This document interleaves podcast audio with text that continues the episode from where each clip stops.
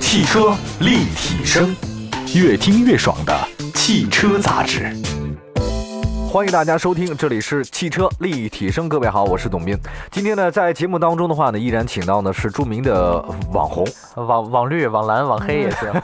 现在有堆人管我叫网黑，你知道吗？为什么？就是不光是网黑，就是职业车黑，说我。职业车黑。对，现在是一拨人说我车托，一拨人说我车黑。现在啊，那你实际上呢， Who cares 啊？你愿意说我是车托，车托；愿意说我车黑，车黑；愿意说我是网红还是网红，嗯都是你们的事情吗？我才不在乎呢。啊不在乎这事儿是吧？啊 对，心大呀， 这这哥们儿心大。三十八号，欢迎欢迎，三十八号来到我们节目当中啊。呃，前段时间在美国对吧？对，底特哦律车展。怎么样感觉？呃，看从哪个角度来谈吧。嗯啊，要不然就那这这集由我聊吧。啊，你啊你那你说，你行，说就就我主说了啊，你说董老师，你说你行说哎这集我主说啊，董老好师，然后你我我你溜缝儿你哎溜缝儿好好。嗯，我我想啊，先说就是跟国内有关的车型，嗯就是跟中国市场啊，嗯我觉得有关系的。第一个我想说的就是马自达的 CX 五和嗯马自达六 Atenza 这两款车。嗯，嗯，为什么？选这两个呢？因为啊，我在之前测评马自达的车的时候呢，嗯呃，特别是马自达六阿特兹，我说这个车在行驶方面、效率方面、底盘方面，就是真的可以说几乎啊无懈可击。啊在同级别具有最强的运动性，而且最好的驾驶感受，嗯变速箱什么也都是最好。但是那个车呢，就是有两个我觉得算是缺点啊。嗯第一点就是在同级别当中，嗯相对来说后排的空间算小的。呃，先说阿腾阿咋，天赞是吧？啊阿天赞这个呃也不算是说小，够用，绝对够用。嗯但只是说你跟像那几个就是呃其他对手，你比如说凯美 瑞、雅阁、啊，斯天铂籁瑞、天籁天籁，对，呃，更恐怖什么天籁公爵什么，咱们都都更不聊了啊。嗯比就这那个要包小括包括帕萨特、啊，迈腾比他们都要小一些啊，这是第一点。第二点很主要就是它的内饰的设计，嗯。包括这种说你看上去的做工啊，已经明显过时了。可是啊，他嗯那儿其实在日本，他没有就打到国内来，也就这几年的时间吧。对，两就是三年啊，特别说像它中控台那块儿，很多人诟病，就是嗯它的中央那块屏幕啊，非常具有，就说真的，就是汽配城范儿，你感觉莫名其妙哪儿找了一个 原厂给镶进去了，哦这是一个特别不搭是吧？就特别跟这个车的级别或者说这个年代不搭。哦，但是呢，这个阿腾萨这个车呢，在国外其实已经是改款了，而且这次底特律车展并不是首发的小改款，哦它主要的改进其实就在于说内饰上面，哦它是换装了跟这个马自达三昂克赛拉一样的这个月联系统，月联系统啊，对，其实就是车人交互系统对吧？对对，它有一个就是相当于一块呃明白，是独立的屏幕，然后说对通过这种按钮远程控制，也嗯支持静态时候触屏等等啊等。哦，这个设计我觉得是很好的，很像结合了奥迪和宝马的设计有很多，嗯这个我们曾经试验过特别多，像它后面有 call center 那种的，啊。然后你一按的话呢，它就马上给你互联，这个其实也是一种趋势吧。它是说它啊叫月联系统，倒不光是说真的能够实现说手机什么什么怎么互联，嗯，就是这个系统的话呢，它嗯虽然叫月联，但主要其实我觉得并不是说光跟手机怎么互动，嗯就是它这种控制方式，包括它这种屏幕，包括它整体那种从外观视觉上面的设计，嗯你明显觉得就是感觉更时尚了一些。嗯不信你现在去对比国内此时此刻在卖的啊，嗯马自达六阿特兹跟马自达三昂克赛拉，它的那个中控那人机交互界面，嗯完全是两个时代感觉。哦我觉得像这个月联系统，它呢就是呃，可以说是设计感结合了宝马和奥迪，嗯视觉上我觉得特别像奥迪 A 三。 A 三你看那马自达三那个哦设计那个屏幕那种布局感觉，然后这个按钮区域呢，我觉得又更像宝马，你看比较啊小嘛，比较方的这么一块区域嗯嗯嗯嗯。反正而且是我经过使用，我觉得就是好用确吗实挺好使，好用是吧？挺好使用啊对，反应速度可哎能需要稍微慢交一点钱吗但是不用不用。哦，这免费的是吧？对对，哦主要就是那挺好说，我觉得那不错管怎么说啊，就是内饰的设计，咱们不管好用不好用，嗯就一眼看上你，你觉得第一是这个时代的了，明白了第二呢是说就是这个级别该有的，就是你的意思 X 五也是不 low 了， 不 low 了，不气派成范儿了。 对对对。所以我觉得就是，哎而且再有一点，不得不说，马自达六、马自达三，整体马自达这个品牌的车在同级别当中都年轻化，你觉不觉得哎？有，你知道他那个上次我第一次看到红色的昂克赛拉，嗯哎呀，包括红色的阿特兹、阿特兹阿特兹的时阿候，特兹哎呦，我觉得真的特真好看，帅，太帅了，太帅了因，为而且是男女通杀没那个错外形，没，错，尤其是红色儿的，对对，就那个混动红，就是我我挺奇怪，就是他们家的设计，包括最早那马六，你记得吧？嗯，记得。到现在为止，当然确实有点老了，可是你依然不过时，你对还能开得出去。对对，很好但是看。但它之后那个锐意好像有点差点意思 啊，锐意那个车比较失败，有点有点差点意对思。但是我觉得阿特达就是或者漂说亮整个它现在这个混动系列这种类型，对吧？对都对漂亮。对但是我觉得，既然你是一款偏重于年轻化的一个车型嗯，哼嗯你的这个内饰又有点说老气化，我觉得这一点就有点内外不一啊了。但是说改款之后呢，反正说是这个内饰呢也变得更加年轻化，而且更加时尚，包括明白你看这种表面看上去那种高档感也提高了。嗯因此，我觉得这算是说对于国内消费市场一个很有利的一次对，档改次进提高了。这是在美国看到的，你特别想说的这个马自达，对吗？我最想说，因为我觉得这个是啊嗯跟国内就是包括之前测评过的啊，嗯嗯这个车型里边，我认为它是把一个致命伤给改进了。嗯，明白。好，说了这个马自达，你特也是说有它的优点和缺点都已经一目了然了。对的，下一个车企你最想说什 么？奔驰的新 E 级，哎，这个为什么？呃，内饰我就是视觉上啊，嗯我没有开那个车，就是咱们今天聊底特律车展所有东西，啊是我只能够从所谓的一些就是纸面的技术，啊或者说是一些静态感受去评啊。你问我这车开起来怎么样，不知道，因为我也没有开、嗯啊。我觉得这是应该咱们对观众负责任的一种嗯态，嗯听众负责任的一种态度啊。嗯这个车的话，就是延续了奔驰它，你看新 S 级、新 C 级，包括新的什么 GLA 什么的，设计它风的格一内样是吧？饰的设计啊确实是，嗯，怎么说呢？不光是很炫，而且你感觉就是做工什么的也都特别好嗯哼。确实，在就德系三大，咱都不管说其他品牌，就德系三大里，我觉得都是最好的。哦没有之一这个车的内饰，呃，但是嗯但特是什么特别大的一个硬伤，嗯跟奔驰 C 级一样，后排坐垫短。你就是那腿部那个地儿，就大腿那地儿嗯短，对吧？对，它是哦同级别应该说是呃最短的，比奥迪 A 六还短。之前我试的车里面，奥迪 A 六就算很短的了，它比奥迪 A 六还要短。你说，你说它为什么这么设计？我不知道为什么这么设计，因为第一点，以奔驰它的品牌，它的这种说基础价格来说，它把这个坐垫做长一点来说，完全没有任何的，就不是没有任何成本增加，增加的成本其实相比于可以整个价格来微乎其微说吧微乎其微。其微，对对，而且它其实以它整体车身尺寸，不存在像一些比如说 A 级车所谓的视觉偷空间哎。你比如什么车，朗逸就是这个问题。嗯说有一些车的话，它小，但是它通过把坐垫做短嗯，给你视觉一眼看上去营造一种说空间大的感觉。谁呢？朗逸和速腾朗逸速腾嗯啊，这两款车，本田的车后排坐垫不短啊，高尔夫也不短。就是说这两款车就是让你觉得看上去，哎，一下视觉空间第一眼挺大的。嗯，而且有很多消费者，其实他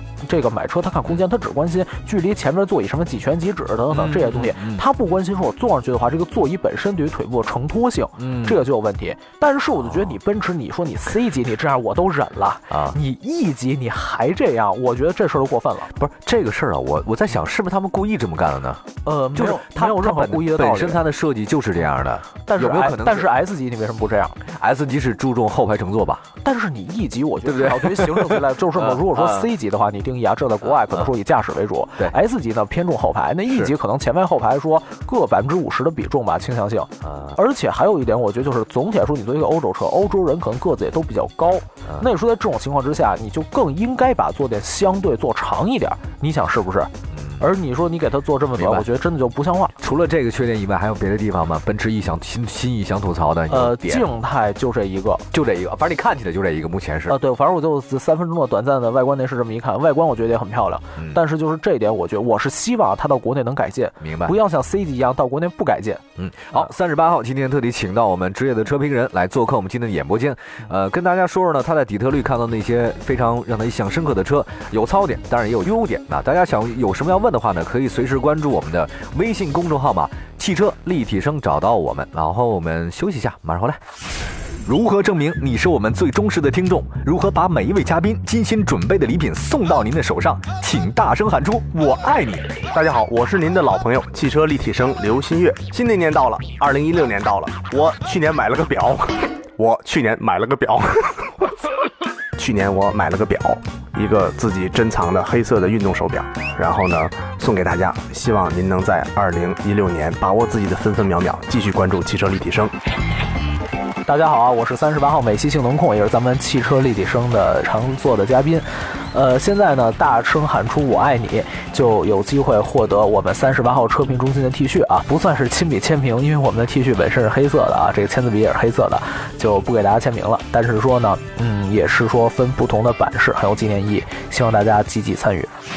关注汽车立体声官方微信，在对话框中语音留言给我们，告诉我们你在哪个城市，说出你最想听到的内容是什么，然后再大声喊出“汽车立体声，我爱你”，您就将获得由节目最强嘉宾阵容送出的精美礼品。关注汽车立体声，大声喊出“我爱你大声喊出“我爱你快来关注汽车立体声，大声喊出“我爱你”吧！”，大声喊出“我爱你”。大声说出我爱你，更多好礼等着你。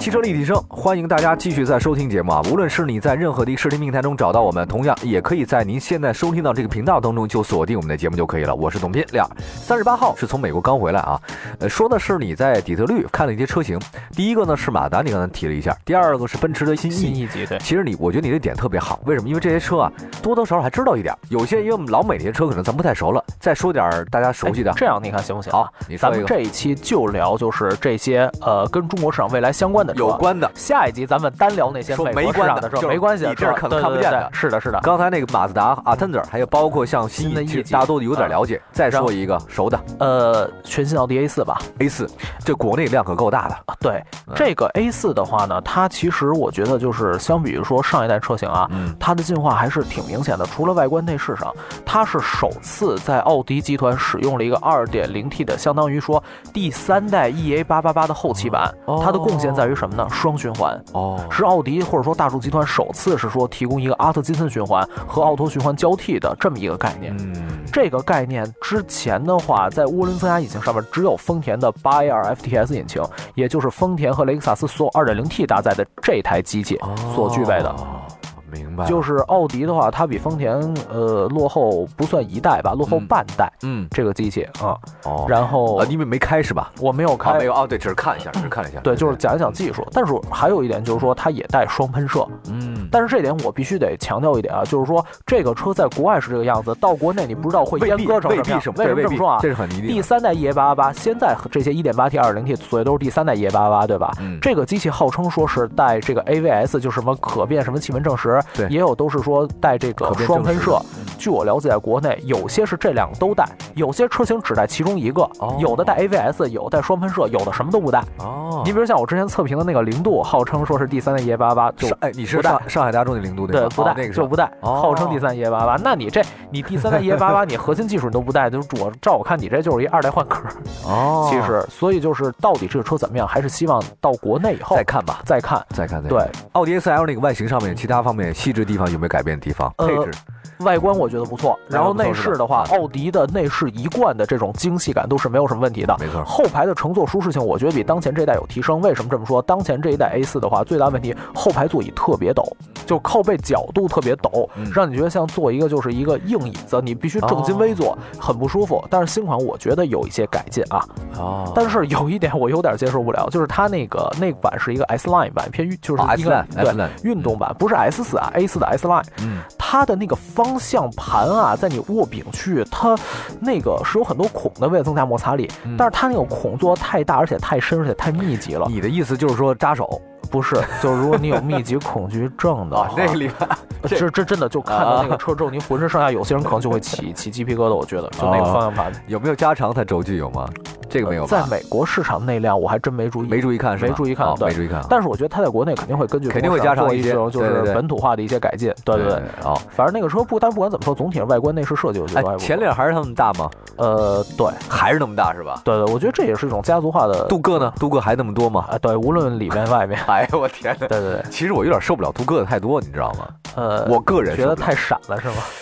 太那个了吧，就是就像大金链子挂脖子上那种感觉，就是太多了。啊，你你懂我意思是吧？我懂我懂，对，就是我不太喜欢像这种就是表面上那么不灵不灵的那种的。啊我个还人是还是希望就是说相对来说朴实一点，对吧呃，至少说别那么多，哎、哦可以有，但别那么多。我、呃这个我能接受一点。对对，反正我觉得说啊关于这个车还是国外什么样跟国内什么样，我估计可能差挺 多的，所以我觉得咱们就是在再说中国吧市场，咱们还是期待对以后它真的在国内上的这大个。概什么时候会上？你有问吗？不还是怎样我不太了解是吧？我不知道，嗯我不知道，对这个还是咱们可以追踪一下这个进度，但我估计今年会上。啊，中国现在已经是大众最主要的市场了。呃，全球最重要，全没球有最之重要一，没有对之一特别是在美国市场完全倒掉的现在，嗨、 好吧。哎，下一个车，奥迪也说了，来说吧，宝马吧。宝马这次的话，它在美国就是唯一新上的车就是 M 2嗯，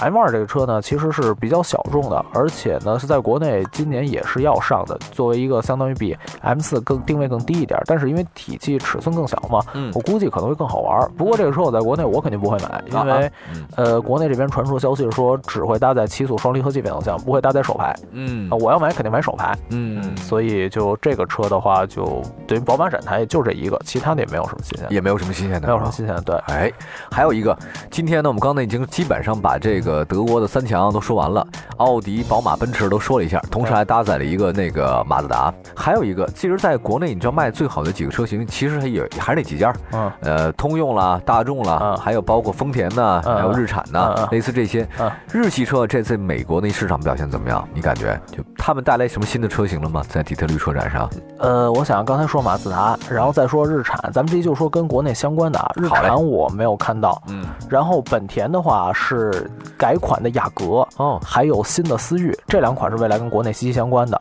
特别是那个新的思域，新的思域我坐进去之后，它的车顶更低了一点，哦然后中控台升高了，等于坐进去有点更接近于跑车那种驾驶感了。哦，而且它的内饰的这种豪华感啊，包括这种科技感，都是比九代就是当前这代提升了很多很多。哦，翻天覆地提高，对，反正我觉得那个车真的就让人感觉更年轻、更炫了，而且至少在美国那边媒体测评都是给出一致好评啊。哦，是吗？不过，但是我还是想说一点，就是美国市场这一代思域，它最最核心的一个机型是2.0自然吸气，嗯算是承载着目前本田最高科技的一台引擎吧。嗯但是中国受制于排量税，排量税以及对什对对么这个不光是直接排量税，对包括你比如什么购置排量税什么补贴这个啊那各个种的，都有。呃，那台引擎没有办法来中国，取而代之是一台1.0的涡轮增压引擎。这个引擎是跟现在福特的那台1.0三缸是同源的，哦不是完全一样，但是同源的啊。所以这算是我觉得一个遗憾。不过也不，我不能下定义说 1.0T 这个一定差啊。嗯但是我就说，就是以后等到思域在国内上市吧，今年我一定会给大家测评，大家可以期待一下。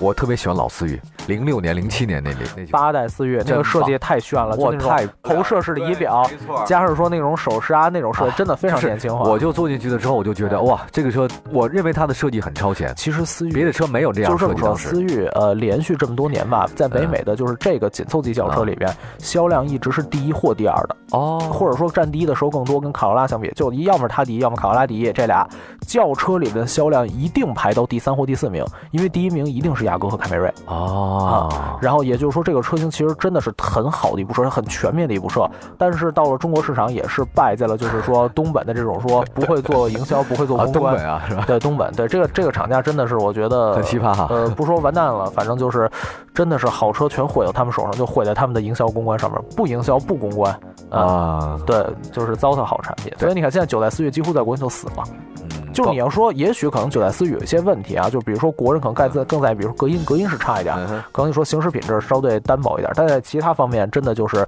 我觉得挺完美的九九九代思域啊。嗯，然后，但是国内就是或者说就是它现在的销量，包括跟它的价格，跟说这个实际产品力来说，完全是不衬的，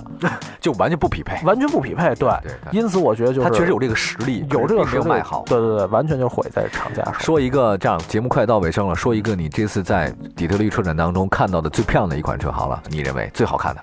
呃，雷克萨斯的 LC 五百哇，啊吧，真的是这款车，啊 LC 五百吧。哇，我我反正我觉以我审美，我觉得是我认为最漂亮的。什么样？哦，就是一个红色的嘛，哦，红色的，而且是未来的一种就是旗舰化的定位。它的平台未来跟平台啊，跟未来它的 iOS 四门版会是共享。啊反，正我觉得是，好看极了，是吧？我觉得好看。这样，我们在那个各位可以在我的那个个人公众号“汽车立体声”当中呢，找到这款车的图片，我们可以找一下，嗯好不好？放放给大家。再次感谢三十八号呢做客我们今天的汽车立体声，谢谢谢谢。美国那边怎么样？空气好吗？好，当然很冷，